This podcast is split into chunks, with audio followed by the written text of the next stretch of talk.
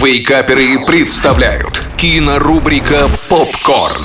Всем привет! Это Николай Янчук, портал Киноафиша Инфо. И сегодня мы вновь поговорим о том, что стоит посмотреть в кино на этой неделе.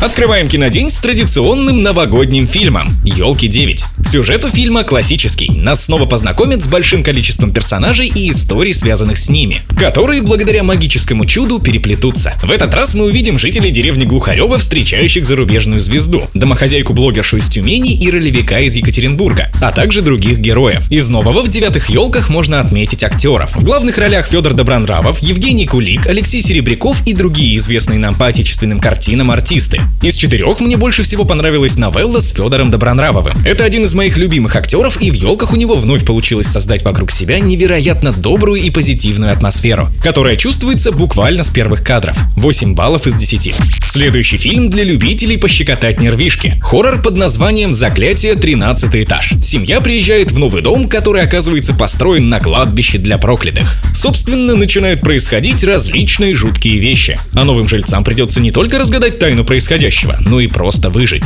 Фильм снят в Индонезии, и у себя на родине он стал третьим среди самых кассовых фильмов, когда-либо снятых. Как любитель фильмов ужасов, могу смело сказать, что картине есть чем напугать. И в первую очередь для меня это атмосфера, созданная с помощью картинки и аудиосоставляющей. 7 баллов из 10. На этом все. Смотрите кино, читайте киноафишу инфо и слушайте Радио Рекорд. Остаемся на связи. Кинорубрика «Попкорн». Каждый четверг в Вейкаперах на рекорде.